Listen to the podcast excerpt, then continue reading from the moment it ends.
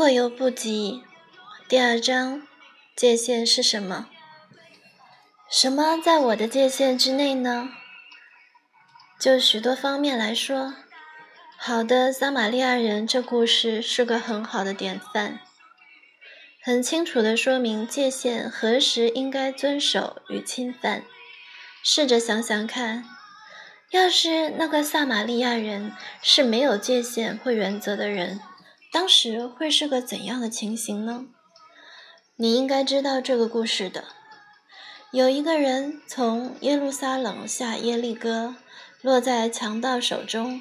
他们剥去他的衣裳，把他打个半死，丢下他就走了。有一个祭司和一个利未人从路的另一边经过，都当作没有看到一样。唯有一个撒玛利亚人行路来到那里，动了慈心，上前包扎他的伤口。把他带到旅店里去照应他。第二天，撒玛利亚人拿出一些钱给旅店老板，说：“你且照应他，此外所需费用，我回来必还你。”让我们暂时脱离一下这个我们熟悉的故事。假设那个受伤的人现在刚好醒过来，说：“怎么，你要离开我啊？”没错。我需要到耶利哥去谈生意，撒玛利亚人回答：“你不觉得你这样做太自私了吗？我受伤这么重，需要有个人可以陪我讲讲话。如果你现在离我而去，耶稣怎么拿你来当模范呢？你根本就不像个基督徒嘛！把我这个最需要你的人如此恶意离弃。”你那牺牲与奉献自己的精神到哪里去了？我想你是对的，撒玛利亚人说：“把你一个人留在这里是没有爱心的行为。我确实应该做的更多。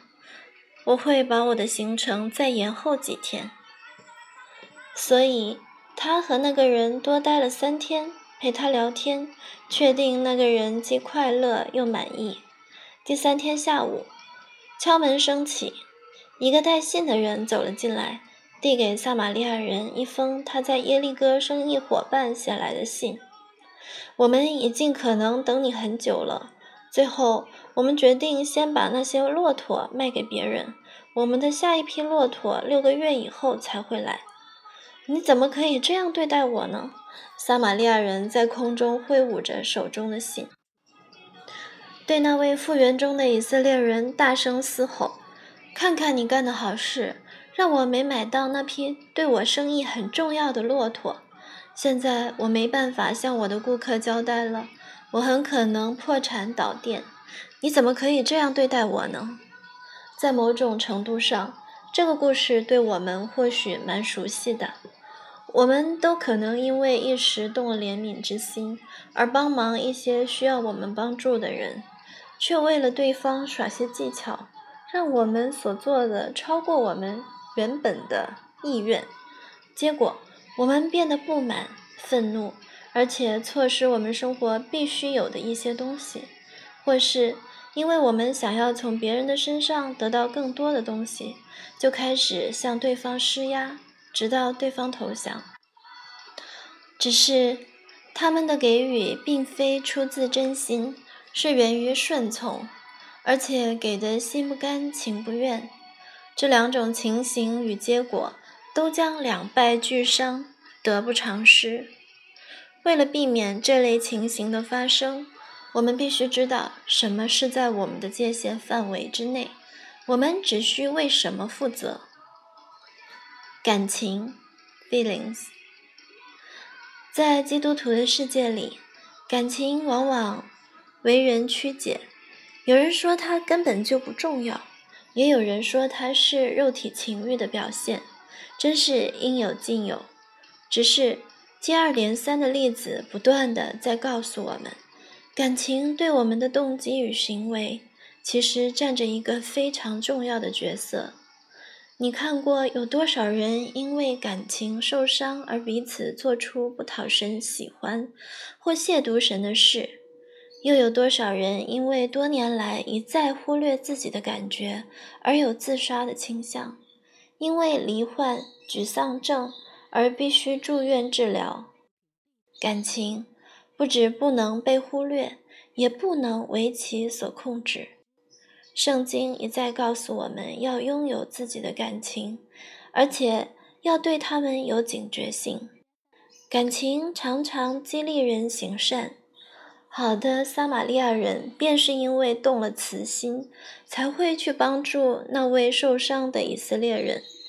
路加福音十章三十三节。浪子回头的故事，也是因为那位父亲对他的儿子动了慈心，而用手抱着他的景象。路加福音十五章二十节。耶稣对那些来听他讲道的人，也多次动了怜悯之心。马太福音九章三十六节，十五章三十二节。感情来自内心，可以让你知道你与对方的关系或状况。感情可以让你知道你们的关系到底是维持良好，或是已经出了问题。假如你觉得你们的关系一直很亲密，而你也都能够感受到很多的爱，你们的情况大概很不错。如果你内心充满了怒气，你们的关系或许已经出了问题。重点在，你的感情是你自己的责任，你需要自己先拥有主权，认真的把它当成自己的问题，这样才能及早发现症结并设法解决。态度与信念，态度就是你对神、生命、工作以及人与人的关系的看法与倾向。信念，believes，就是你所接受为真理的任何事情。很多时候，我们看不出自己的态度或信念，正是我们生活不安的来源。就像我们的先祖亚当和夏娃一样。我们常常责怪他人，我们需要拥有自己的态度与坚信，因为他们归属我们的地界范围之内，我们是受到他们影响的人，而且只有我们才能改变他们。问题是，我们很小就开始学习那些态度，而他们对我们以后成为怎样的人，或如何行事，影响极大。耶稣责备法利赛人和文士离弃神的诫命，拘守人的遗传。马可福音七章八节，马太福音十五章三节。从来不对自己的态度或信念质疑的人，最容易陷入这种困境。有界限问题的人对责任的看法与态度，往往也扭曲了，觉得要求别人为他们。或别人的感情、选择、行为负责是刻薄的。他们忘记真言一再重复告诉我们：设下界限与愿意接受责任的人可以救命。弃绝管教的必致贫受辱，领受责备的必得尊荣。不忍用杖打儿子的是恨恶他，疼爱儿子的随时管教。箴言十三章十八节、二十四节。行为，行为是有后果的。保罗说：“人种的是什么，收的也是什么。”加拉太书六章七到八节。假如我们认真念书，就会得到好成绩；假如我们出去工作，就能得到工资。假如我们运动，身体就比较健康；假如我们对别人好，与对方的关系也会亲密一些。就负面来说，如果我们栽种的是懒惰、不负责任、失去控制的行为，我们也可以预知收成将是贫穷、失败以及生活上的放荡不羁。这些都是我们的行为所得到的自然结果。但是，假如有人介入别人因果关系的自然法，问题就出现了。一个总是酗酒或虐待别人的人，本来应该尝到喝酒或虐待人的恶果。舍弃正路，必受审判。箴言十五章十节：若有人出手干扰因果关系的自然法，不让这些人自食恶果，反使这些人变得更为无能了。这种情形经常发生在父母与子女之间。父母常常会对孩子大声嚷嚷或唠叨不停，却又不让孩子去承受他们的恶行的后果。爱却有限制，温和仍要求子女必须为后果负责的父母，才能养育出有信心、对生活有控制力的子女。选择，我们必须为自己的选择负责。结出自控或节制的果实。加拉太书五章二十三节。界限有一个很常见的问题：我们常常放弃自己选择的主权，而把选择的责任改放在别人身上。想想看，当我们在解释自己为什么会这样做或没那样做的时候，有多少次我们会使用这种字眼：“我是不得已的啊。”是他叫我这样做的呀，这些都是为我们不能为自己行为负责的明证。我们总是让别人来操控我们，以为这样就可以不必为自己的行为负责了。我们必须了解，不管我们怎么想，是我们在控制自己的选择。这可以使得我们在做选择的时候，不会像哥林多后书九章七节所说的。做难或出于勉强。假如保罗觉得对方是因为不得不而给，他绝对不会收下对方的礼物。有一次，他还把一份礼物送回去，便是叫对方的善行不是出于勉强，乃是出于甘心。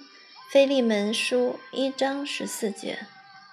约书亚在那有名的选择宣言中所所传达的意义。也是一样。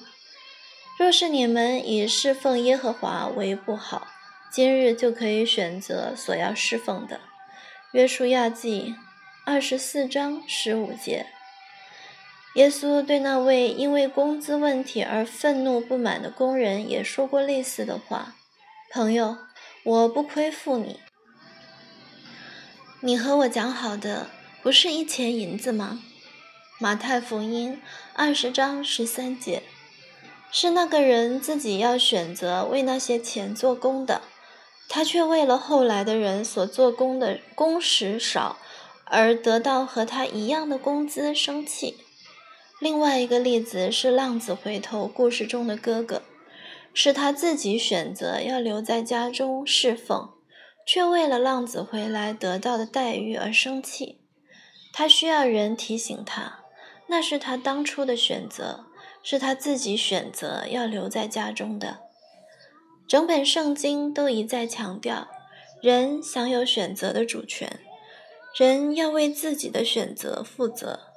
就像保罗所说的：“若选择靠着圣灵致死身体的恶行，我们必要活着；若选择顺从肉体活着，必要死。”罗马书八章十三节，根据别人是否允许，或因自己的愧疚感而做决定，将产生愤恨不满的情绪，也是顺从肉体而活。我们实在太习惯别人要求我们应该怎么做了，而以为自己勉强做难为别人所做的事，是出于自己的爱心。设下界限，可以使你一定得为自己的选择负责。你自己做的决定，你就必须承担他们的后果。同样情形，你也可能因为没有做出本应该做的决定，而错失本应该拥有的幸福美满的生活。价值观，我们认为有价值的，就是我们所珍爱并以为重要的东西。我们却常常不为自己认为有价值的东西担负起责任。我们往往太看重别人的赞许，胜过看重神的赞许，也就是爱人的荣耀过于神的荣耀。约翰福音十二章四十三节。因为这种价值观的错置，我们的生活也跟着混沌，错失珍宝。我们误以为权力、财富、欢乐可以满足我们内心最深层的欲望。事实上，我们所想要的是爱。在我们错爱或错惜价值不会持久的东西后，对自己的失控行为能承担起责任；或当我们愿意承认我们的心所珍惜的是不能满足我们的东西时，就可以向神与他的子民寻求帮助，使我们有颗崭新的心。界限不是帮我们否认，乃是要我们坦诚自己有哪些陈旧有害的价值观。然后求神帮助我们改变他们。界限 （limits） 要设立良好的界限，有两个观点特别重要。第一，要对别人设立界限，这是我们谈到界限问题的时候最常听到的。其实，对别人设下界限乃用词错误，因为我们根本办不到。我们所能做的就是限制自己与行为不正当的人的接触。我们无法改变别人，或是使他们行为得当。我们的模范是神，神并没有真的向人设限而使他们行为端正。神只是设下一些标准，让人自己去选择要成为怎样的一个人，然后。在他们的行为不得当的时候，他便和那些人远离。事实上，神如此说：“你可以选择你所要做的方式，但是你不可以进入我的殿。天国是悔改之人的去处，欢迎所有选择悔改的人。神设立界限来远离邪恶，远离那些不知道悔改的人。我们也应该如此。”圣经一再劝导我们要远离那些具有毁灭性行为的人。马太福音十八章十五到十七节，哥林多前书五章九到十三节。我们这样做并不是没有爱心，是在保护爱，是在采取行动，以免爱受到无情的摧残。另一个对我们有益的观点是要设定我们自己内心的界限。我们内心需要有个空间，在那里我们可以放进感情、冲动、欲望，而不表现出来。我们需要自制，不是压抑。我们必须能对自己说不，这包括毁灭性的欲望，以及那些虽然好，但非适当时机去追求的欲望。健全的内心架构和掌握主权、责任感、自制一样。是设立界限与自我定位很重要的成分。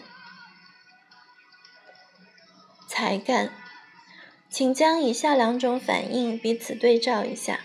好，你这又良善又忠心的仆人，你在不多的事上有忠心，我要把许多事派你管理，你可以进来享受你主人的快乐。你这又饿又懒的仆人。你既知道我没种的地方要收割，没有伞的地方要敛聚，就当把我的银子放给兑换银钱的人，到我来的时候可以连本带利收回。马太福音二十五章二十三节、二十六到二十八节，没有其他经文更能显示，我们应该将神所赐给我们的才干负责到底。虽然这里所谈到的是金钱，一样可以应用到我们那些内在的才干与恩赐上。很明显的，才干是在我们的界限之内，是我们的责任。只是要为这些才干负责，常常使人害怕，也是有风险的。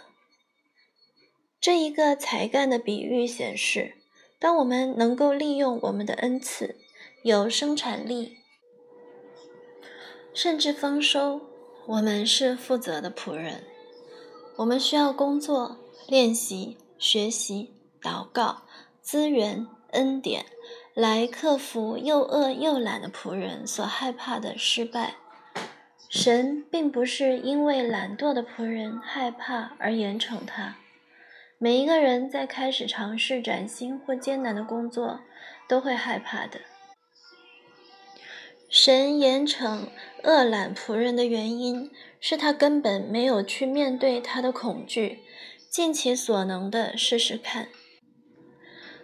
不去面对恐惧是否认神的恩典。侮辱神给予我们恩赐与恩典，在学习过程中，他总在一旁支撑着我们。思想，我们的心意 （minds） 和思想 （thoughts） 是神形象的重要反应。在这个世界上，没有其他的生物具有跟我们一样的思考能力。我们是世上唯一的生物，被神呼召要敬意 （mind） 爱我们的主。马可福音十二章三十节。保罗也如此说过：将人所有的心意夺回，使他都能顺服基督。格林多后书十章五节。要在我们的思想中建立界限，牵涉到三件事。一，我们必须拥有自己的思想。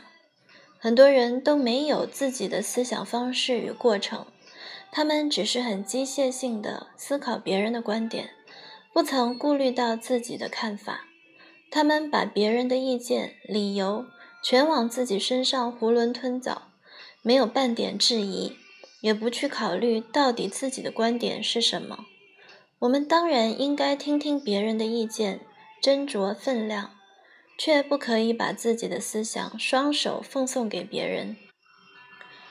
我们应该依据我们与对方的关系，为自己来看事情的轻重，互相雕琢造就，而仍然保持自己是一个可以独立思考的个体。二，我们必须在知识上有所长进，而且拓展我们的心智。我们需要更认识神和他的话。对于认识神的话，大卫说：“我时常切慕你的典章，甚至心碎。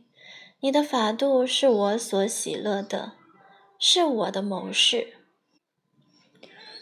诗篇一百一十九篇二十节、二十四节。我们也可以借着研究神的创造与他的一切工作来了解他。在认识他的世界中，我们服从他的诫命来管理与治理这世上的一切。我们必须了解他所给予我们的世界，才可能成为一个聪明的管家。不管做的是开脑手术，或平衡支票本，或养育儿女，我们都必须好好运用脑筋，使我们的生活变得更美好，并能荣耀神。三，我们必须澄清那些被扭曲的思想。我们都有看不清事情真相的倾向，会用扭曲的方法来思考、理解事情。而其中最明显的，就是我们那些私人的关系。我们常常不能够看出别人的真相，而用过去的关系与先入为主的观念来曲解别人。甚至对那些我们最了解的人，我们看不清楚，是因为我们眼中有良木。马太福音七章三到五节。在人与人的关系中，我们若要有控制自己思想的主权，就必须积极的检讨我们或许在哪里出了差错。若我们能够吸取新的资料，我们的想法自然会随之调试，得以与现实更为接近。我们也必须确定我们的思想可以与别人沟通。很多人都以为别人应该能读出他们的心思意念，知道他们想要什么。这种观念只会导致挫折。连保罗都说：“除了在人里头的灵，谁知道人的事？”哥林多前书二章十一节，这真是有关界限一个最好的说法了。我们每个人都有自己的想法，如果想要别人了解他们，就必须自己先说出来。欲望，desires，我们的欲望也在我们的界限里面。我们每个人都有不同的欲望与需求，梦想与希望，目标与计划，饥饿与渴慕。我们每个人都想要满足自己，可是怎么会有那么少欲望得到满足的我呢？部分的问题出于我们的个性里缺乏有结构的界限，我们不能确定谁是真正的我。与内心真正渴望的许多的欲望都会乔装，情欲就是我们不能认知自己内心真正的渴望而造成的。比如，很多对性上瘾的人一再寻求性经验，事实上，他们内心所渴望的是爱与真情。雅各认为，我们不能认知和满足内心真正的欲望，是因为我们的动机不纯洁。你们贪恋还是得不着；你们杀害、嫉妒，又斗殴征战，也不能得。你们得不着，是因为你们不求；你们求也得不着，是因为你们妄求，要浪费在你们的宴乐中。雅各书四章二到三节，我们常常不主动向神恳求所欲望的，而我们所欲望的又往往与我们不真需要的混淆不清。神是诚心的对我们的渴望感兴趣的，因为是他自己让我们有哪些正当适合的渴望。看看下面的经节，他心里所愿的。你已经赐给他了，他嘴唇所求的，你未尝不应允。你以美服迎接他，把金金的冠冕戴在他头上。诗篇二十一篇二到三节，又要以耶和华为乐，他就将你心里所想的赐给你。诗篇三十七篇四节，敬畏他的。他必成就他们的心愿，也必听从他们的呼求，拯救他们。诗篇一百四十五篇十九节。神很喜欢送礼物给他的儿女，只是神也是个很有智能的天赋，他必须确定他所送的礼物对我们有益，所以在知道向神恳求什么以前。我们必须先了解自己到底是怎样的一个人，又我们真正的动机是什么？假如我们所求的只是用来满足那膨胀的自我或虚荣心，我怀疑神是否会把它给我们。但是，如果我们所求的东西确实对我们的身心有益，神就会有兴趣。神要我们在寻求欲望上。扮演主动的角色，《菲利比书》二章十十二到十三节，《传道书》十一章九节，《马太福音》七章十一节。但我们也必须先知道我们所要的是什么，才能追求他们，满足我们的人生所欲的成就，心觉甘甜。箴言十三章十九节。只是。这需要下很大的功夫。爱，我们每个人都有能力去爱，并且响应别人的爱，这是神所给予我们的最大的礼物。我们的心，神依照他的形象造的，是我们生命的中心。他能力可以打开心门去爱，也可以让爱向外流出。